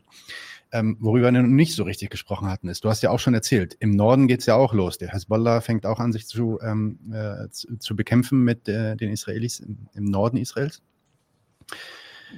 Iran droht jetzt immer mehr, kommen auch jetzt mittlerweile schon mit Ultimaten. Wenn die nicht aufhören in Gaza, dann gibt es irgendwie einen sogenannten Preemptive Strike und so weiter. Hat das Ganze, und das sagen jetzt auch viele Analysten, das Ganze hat ein Potenzial zu explodieren in was viel, viel Größeres als das, was man sich gegenwärtig vorstellt. Wie siehst du das? Ja, ich sehe das genauso. Ich pflege immer zu sagen, dass während äh, des Kalten Krieges Berlin, das geteilte Berlin beziehungsweise das geteilte Deutschland das Potenzial aufweist für den Dritten Weltkrieg. Das heißt also, weil da die sozusagen die Konfrontation zwischen dem Ostblock und dem Westblock beziehungsweise zwischen den Sowjets und den Amerikanern beziehungsweise dem Westen äh, sehr leicht hätte zu einem Nuklearkrieg auch führen könnten. Ich denke da an die Kuba-Krise und so weiter. Äh, dass also Deutschland damals sozusagen irgendwie so ein Herd sein, so ist das, was äh, den Ostkonflikt anbelangt, das äh, größte Potenzial für einen größeren regionalen Krieg mit dem Potenzial auch dann zu einem Weltbrand zu entstehen. Denn wenn der Iran in der Tat versucht, sich dann hinter der Hamas beziehungsweise für die Palästinenser zu involvieren und der Iran ist natürlich unterstützt auch äh, oder potenziell unterstützt auch von Russland beziehungsweise von äh, beziehungsweise von China sogar. Äh, und äh, auf der anderen Seite dann äh, Israel, aber eben nicht Israel, sondern die Amerikaner und die Saudis und die westliche Welt, also die westlichen Verbündeten das hat, äh, das ist ein Pulverfass, das ist vollkommen klar. Sowas kann explodieren. Im Moment ist das noch immer ein, äh, ein kleines Spielchen, Katz- und Maus-Spiel, was man an der Nordgrenze, äh, an der Grund, Großgrenze in den letzten Tagen veranstaltet. Die Hisbollah versucht zu sehen, wie weit sie äh, äh, vorgehen kann in der Provokation Israels. Israel versucht auch jetzt sich nicht auf die Hezbollah allzu sehr einzulassen, weil sie, weil Israel ja beschäftigt ist im Moment mit Hamas im Süden. Aber wenn es äh, dazu kommen sollte, und so hat sich heute Abend äh, Garland beziehungsweise auch der, äh, der Generalstabschef äh, äh, geäußert, wenn es dazu kommen sollte, dann gibt es auch einen Vernichtungskrieg mit, mit, der, mit der Hezbollah. Das heißt also, ein Zwei-Fronten-Krieg oder vielleicht sogar ein Mehrfrontenkrieg. Äh, und äh, wenn es dann zum Schlimmsten kommt, äh, dann wissen wir genau, welche Waffen eingesetzt werden können bei sowas. Also äh, ich sage das jetzt im Sinne, dass es nicht um, unmittelbar ansteht, aber dass diese Gefahr hier in unserer Region immer wieder besteht, das steht für mich ganz außer Frage. Also ganz außer Frage. Und jetzt durch die Kollision mit Hamas und das Involvement von der Hisbollah, das bedeutet von Iran und eben die Konstellation, dass die Amerikaner jetzt sich hinter Israel gestellt haben und so weiter, kann das durchaus auch irgendwie in einen Flächenbrand dann äh, ausarten. Okay, es gibt noch eine Frage ähm, anschließend an die Frage von vorhin aus dem äh, Chat bezüglich der linken Kräfte in Palästina. Ähm, ich lese mal vor.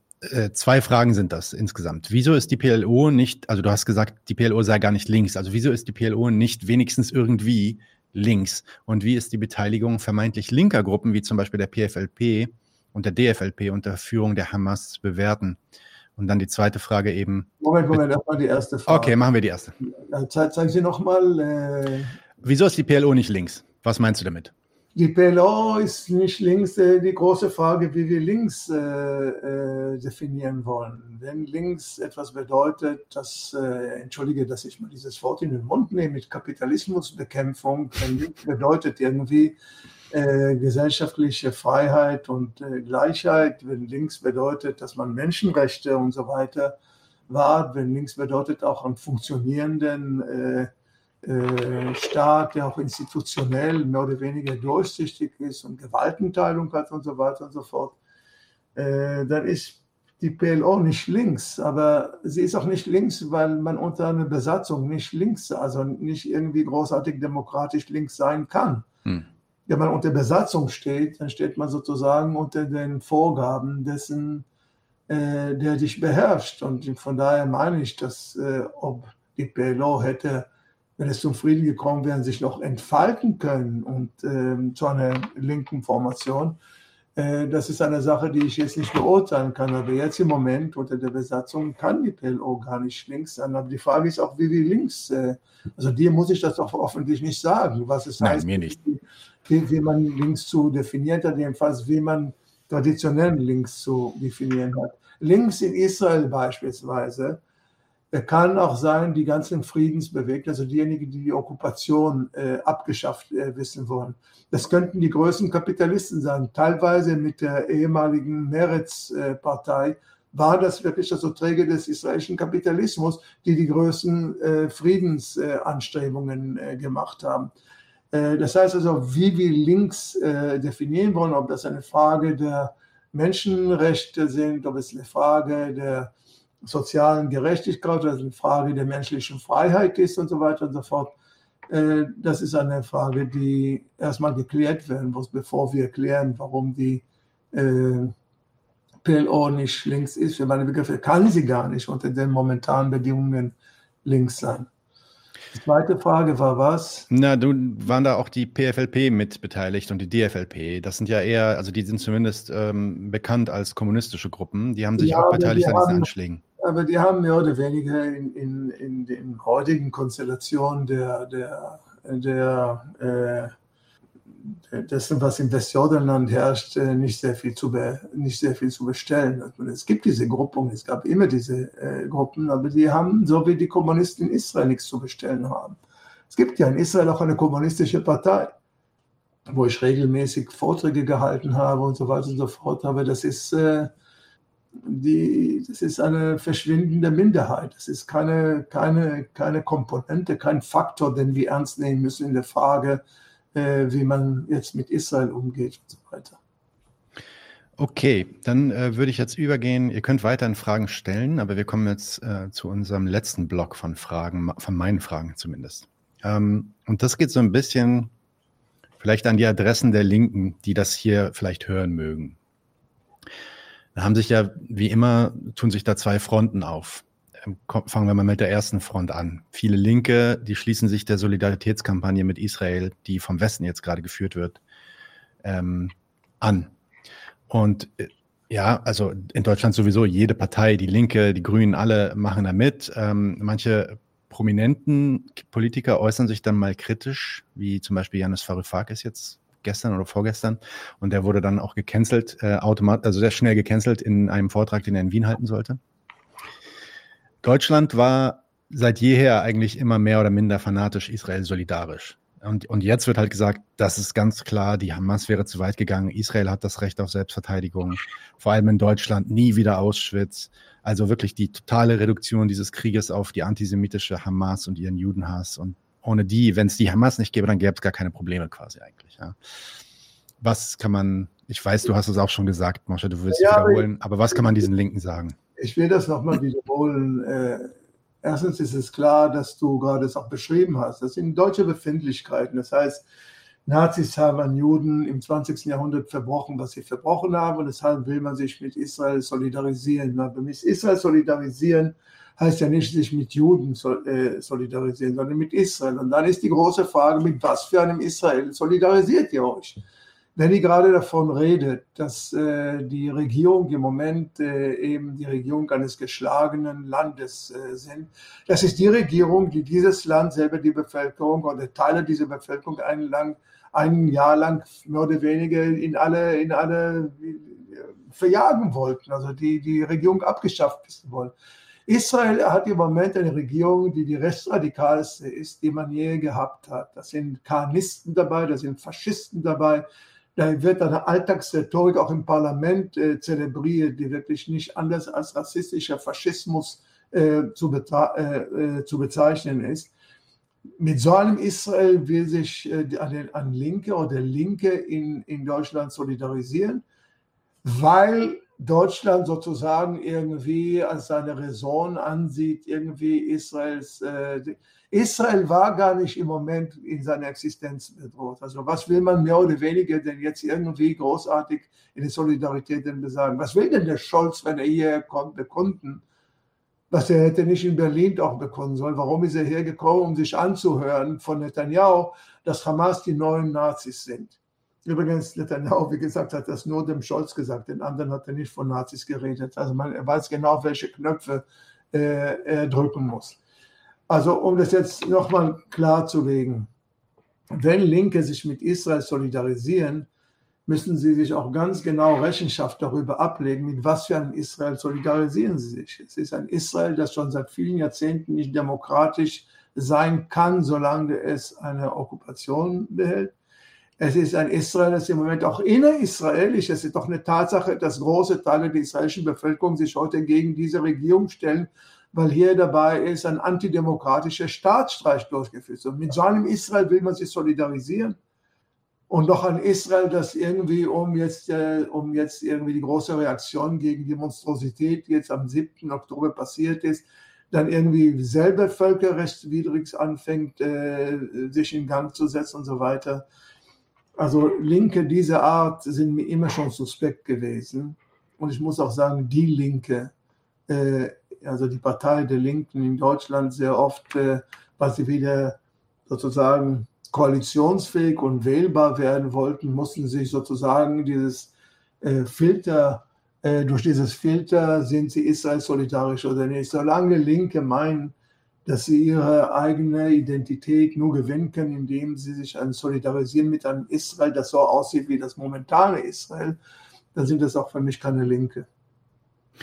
Und dann gibt es die anderen Linken, die auf der anderen Seite stehen und die sich solidarisieren, natürlich da in Palästina, ähm, teilweise dann auch wirklich direkt mit Hamas. Ähm, die Hamas, die behauptet ja selber, sie greife gar keine Zivilisten an, ja, und äh, konfrontiert dann, wenn man diese Linken dann konfrontiert mit den offensichtlichen Angriffen auf die, auf die Zivilbevölkerung, das ist offensichtlich, sagen die dann ja, das wären alles Siedler, Siedler kann man nicht als Zivilisten betrachten, die wären auch alle militärisch ausgebildet, deswegen sind das legitime Ziele.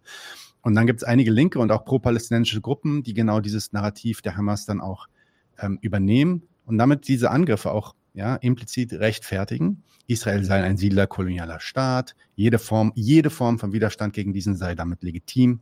Südafrika und Algerien, die hätten auch nie äh, sich befreien können von Kolonialherrschaft ohne so brutale Gewalt. Da gab es auch Verbrechen.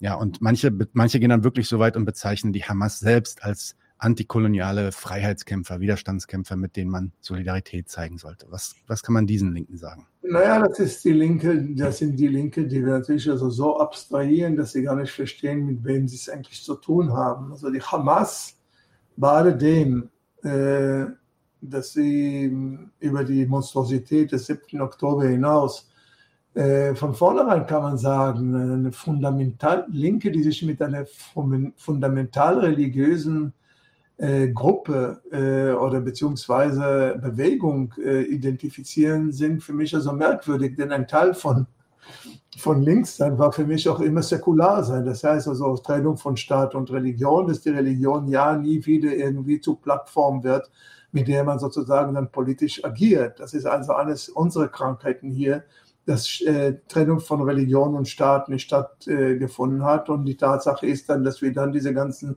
äh, nationalreligiösen Faschisten bei uns haben. Hamas ist, greift keine Bürger an, was äh, Zivilbürger an, was, was das für ein Gerede. Wir wissen die Leute nicht, was hier eigentlich passiert. Hamas, weil sie eben nicht fähig ist, sich mit dem Militär auseinanderzusetzen, weil Israel eine militärische Übermacht darstellt, greift vor allem Bürger an. Die ganzen äh, Kibbuzim und Ortschaften dort an der Grenze von Dings, das sind nicht irgendwelche Siedler, das sind äh, gerade übrigens, wenn man von denen redet, von denen, die also am allerschlimmsten dabei äh, weggekommen sind, das sind eigentlich eher friedensbewegte Kibbuzim, also von linke Kibbuzim, äh, die eher die Nachbarschaft mit, äh, mit, ähm, mit dem Gaza angestrebt haben, die zum großen Teil auch wirklich in den Friedensbewegungen gewesen sind die dann irgendwie als die Siedler darzustellen, die in dem Westjordanland äh, leben, das ist, doch, das ist doch totaler Quatsch. Das ist doch totaler Blödsinn. Die sind aber die Hauptopfer äh, äh, der Angriffe von der Hamas. In dem Moment, wo Hamas sich profilieren will, werden erstmal diese Kibbuzim und Ortschaften die sie jetzt aber auch so zerstört haben, dass die Leute meinen, wir, wir gehen da nicht wieder zurück. Also das ist noch ein extra Thema, das wir nicht beredet haben, wie viel Zerstörung dort an Infrastruktur nicht nur auf Seiten der, der, der Hamas äh, stattgefunden hat, sondern auch auf Seiten der Israelis. Also was da noch alles wird wieder aufgebaut werden soll. Man muss auch wissen, mit wem man sich solidarisiert, wenn man sich mit Hamas solidarisiert. Das ist äh, antikoloniale Bewegung. Das heißt also, jeder, äh, der in irgendeiner Weise gegen einen abstrakt formulierten Kolonialismus äh, agiert, kann selber irgendwie selber Antisemit oder kann selber irgendwie Faschist sein oder selber, indem er dagegen agiert, dann ist er schon irgendwie ein großer Antikolonialist und so weiter. Ich halte das wirklich für, eine, äh, für, eine, für, eine, für einen Umgang auch mit den Kategorien, mit den politischen Kategorien dessen, was links ist und so weiter, äh, von denen ich also nicht sehr viel halte. Das ist ja genau so die Sache, äh, die man sagt, der Siedlerkolonialismus des Zionismus gehört abgeschafft. Das bedeutet, dass der Staat Israel abgeschafft wird, denn er basiert ja auf dem Kolonialismus von links. Was soll denn das jetzt genau heißen? Also was soll das heißen? Was bieten diese Leute an, dass man den Staat Israel abschafft oder was? Versuchen die jetzt zu sagen, dass man jetzt irgendwie Israel so zerbomben soll, äh, beziehungsweise dass Babys Köpfe so abgesäbelt werden sollen, damit der Siedlerkolonialismus des äh, historischen Zionismus irgendwie aus der Welt geschaffen wird. Es geht doch eher um konkrete Probleme von Kollektivitäten, die Lebenswelten haben und so weiter.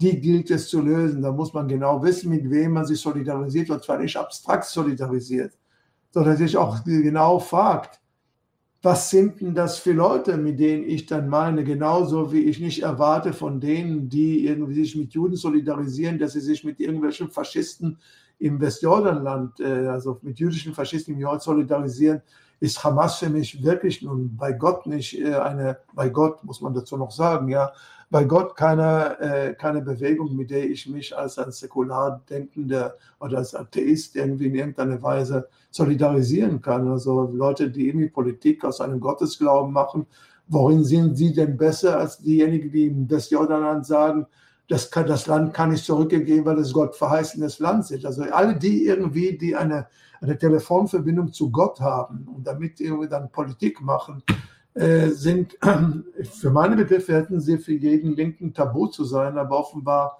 haben Deutsche da ihre eigenen Vorstellungen davon, was links zu sein hat. Okay, dann haben sich jetzt noch ein paar Fragen in den Kommentaren äh, ein buntes Potpourri an Fragen in den Kommentaren äh, gesammelt. Ähm, die können wir vielleicht jetzt nochmal kurz durchgehen und dann langsam zum Schluss kommen, Mosche. Ähm, wir haben es noch. Nee, nicht langsam, allmählich zum Schluss. Allmählich, allmählich, zum Schluss kommen, genau. Wir haben auch noch keinen Alarm gehört, insofern hatten wir Glück gehabt anscheinend. Ja. Ähm, äh, ja, bringen wir den mal, weil das ist so eine, so eine Verschwörungstheorie, die auch kursiert. Was sagt Mosche zu der Möglichkeit, dass dieser Angriff durch die Regierung Israels vorher bekannt war und akzeptiert wurde und im Vor deswegen im Vorfeld nicht verhindert wurde?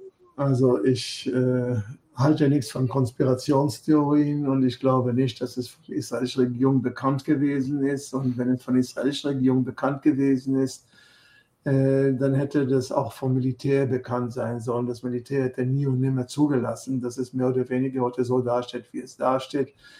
Ich halte nichts von Konspirationstheorien. Ich kann selber eine ganze Menge Konspirationstheorien mir ausdenken und auch äh, auch diese Frage als ein Teil von Konspirationstheorien äh, darstellen. Das heißt, wer ist derjenige, der das gezahlt hat, dass diese Frage gestellt wird?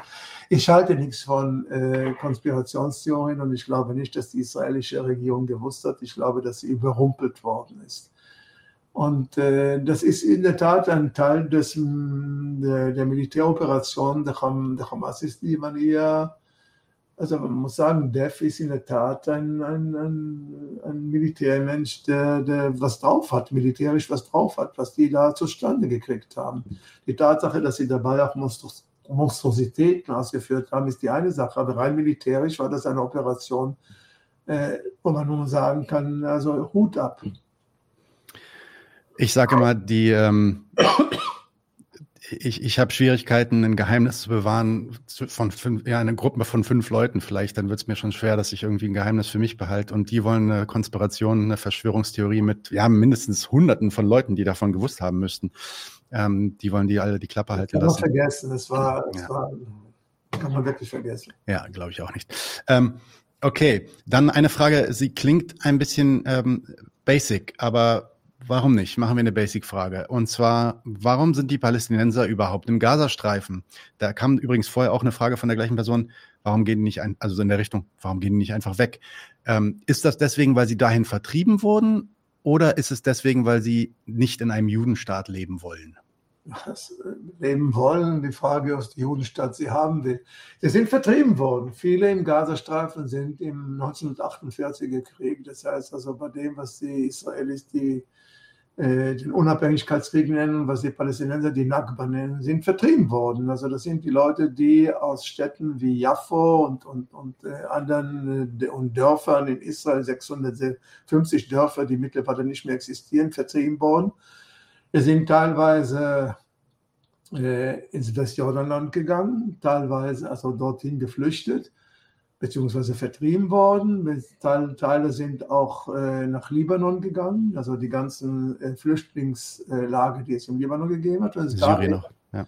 Und in Syrien, äh, also auf den Golanhöhen auch teilweise. Und es gibt natürlich also auch diejenigen, die im Gazastreifen warum die dort sind, weil sie dorthin vertrieben worden sind und sie waren bis zum Sechstagekrieg, also bis zum 1967er Krieg, Teil von Ägypten und dann hat Israel das erobert und dann äh, hat Israel das dann abgegeben an die Palästinenser und deshalb sind das heute Palästinenser, die unter palästinensische Oberhäute, also Hamas-Oberhäute dort äh, leben äh, ob sie in Israel leben wollten oder nicht. Sie wollen äh, in einem palästinensischen Staat leben, also unter Palästinensern leben. Das war ja auch übrigens auch eines der, weil es Basics geht, dann kann man dieses Basic nochmal irgendwie äh, erwähnen.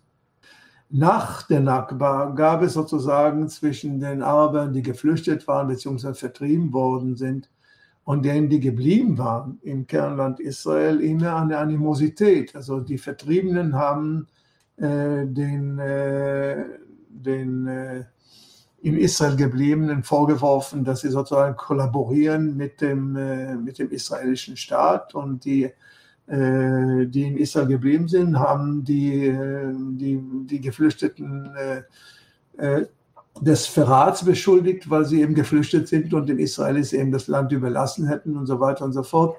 Ich glaube, erst mit äh, Arafat ist das mehr oder weniger dann äh, konsolidiert worden. Also, dass sich auch teilweise die israelischen Araber, die israelischen Palästinenser mit den, äh, ihren Brüdern in Westjordanland und im Gazastreif äh, identifiziert haben.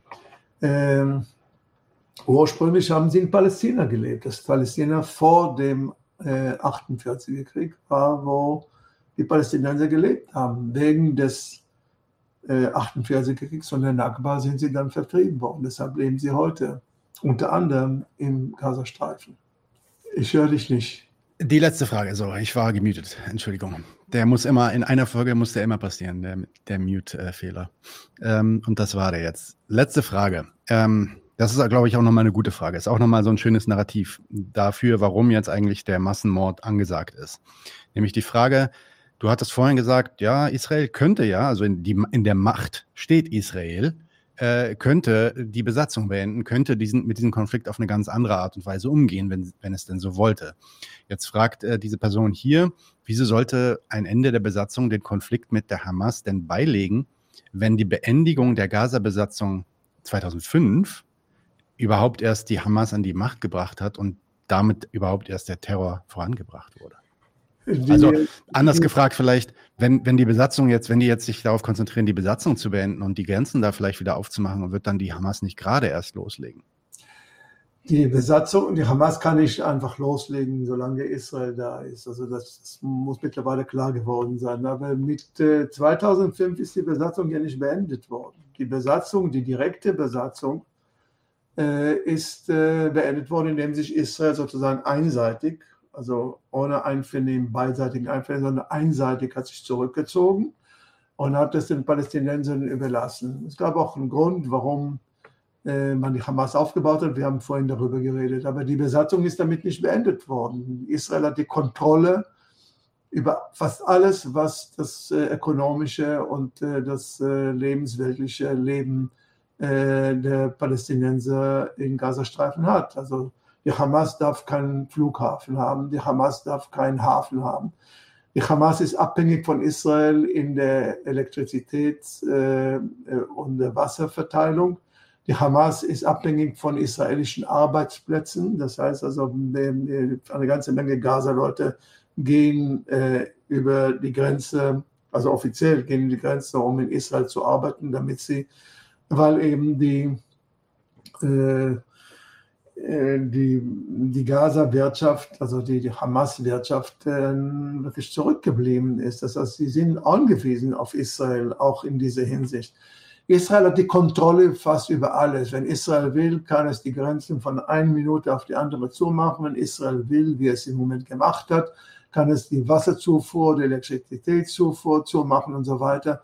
Die Gaza ist noch total unter israelischer Besatzung. Und von daher rede ich von was ganz anderem, wenn ich von Ende der Besatzung rede. Ich rede von Ende der Besatzung als Teil eines Friedensabkommens. Das heißt also einer politischen Konsolidierung. Ob die dann gewollt wird oder nicht gewollt wird, ist natürlich schon eine extra Frage. Aber rein von den Kategorien her geredet, Ende der Besatzung bedeutet Ende der Feindschaft, Ende der Animosität, Ende der Beherrschung eines Kollektivs durch den anderen. Und das bedeutet natürlich, ähm, dass in diesem äh, Fall, äh, dass es dann auch dazu kommt, dass die Palästinenser eine Selbstbestimmung in einem Staat bekommen. Äh, das will Israel nicht. Die Gaza-Leute, also die Hamas, profiliert sich selbst als einer, die sagt, wir wollen überhaupt mit Israel keinen Frieden machen, wir wollen Israel wieder zurückerobern. Erobern. Aber Hamas kann Israel nicht zurückerobern. Israel ist zu stark für die Hamas. Hamas äh, ist einfach in dieser Hinsicht einfach verbohrt in etwas, das immer wieder zu, dem, zu den Tragödien führt, mit denen wir es wieder einmal äh, zu tun haben. Okay, Mosche, vielen Dank. Das war vielleicht unsere längste Folge bisher. Ähm, bestimmt nicht das letzte Mal, dass wir zu diesem Thema sprechen werden. Das wird wahrscheinlich nicht so bald vorbei sein. Aber vielen Dank, dass du uns deine Zeit gegeben hast. Ich hoffe, dass es dir weiterhin äh, gut und sicher geht äh, in Tel Aviv. Pass auf dich auf, ja. Ich habe mich gefreut, äh, mit dir, mit euch zu reden und äh, Nadim, wir sind noch nicht durch. Also wir werden noch einiges zu bereden. Wir sind noch nicht durch, genau. Bleib bitte, äh, jetzt spielt gleich noch das Intro ab. Bleib bitte dann noch kurz hier, dann können wir noch mal privat sprechen, wenn der Stream vorbei ist, ja? Dann auch danke an alle Leute, die im Chat so fleißig mit unterwegs waren. Habt einen schönen Abend. Übrigens, wir machen noch einige weitere Folgen zu diesem ja, Konflikt. Jetzt am Donnerstag kommt eine mit Lena und Jamila. Und wahrscheinlich werden wir auch am, ja, in der nächsten Woche noch eine Folge nachliefern und dann mal gucken, was noch gebraucht wird an Informationen. Ähm, und ja, was nach, nachgefragt wird quasi. Insofern, habt einen schönen Abend. Vielen Dank für die Aufmerksamkeit und bis bald. Leute, wir brauchen eure Hilfe. Wenn euch dieses Video gefallen hat, klickt auf Like, abonniert den Kanal und vergesst nicht das Glöckchen zu drücken, damit ihr benachrichtigt werdet, wenn wir neuen Content droppen. Außerdem solltet ihr uns überall folgen, wo wir verfügbar sind. Das ist Facebook, Instagram, Twitter und Twitch. Und wenn wir irgendwelche Ankündigungen machen oder Posts, dann shared, was das Zeug hält. Gebt uns all eure Liebe. Wir haben mittlerweile ziemlich signifikante Kosten. Wenn ihr es euch irgendwie leisten könnt, unterstützt uns doch auf Patreon. Dann kommt ihr auch in den Genuss verschiedener Vorteile, wie zum Beispiel Zugang zu unserer Discord-Community oder Zugang zu den ultrageheimen Patreon-Episoden, die wir dort posten. Außerdem könnt ihr uns natürlich auch über PayPal mal Spenden zukommen lassen. Außerdem haben wir mittlerweile einen eigenen Online-Shop. Das heißt, wenn ihr euch immer noch fragt, was ihr euren Lieben zu Weihnachten, Ostern oder sonst wie schenken könnt, geht dorthin und kauft duftes Merch. Alle Links dazu hier in der Beschreibung oder auch auf unserer Webseite 99 zu 1.de. Vielen Dank fürs Dabeisein, danke für die Unterstützung und wir sehen uns in diesem Theater.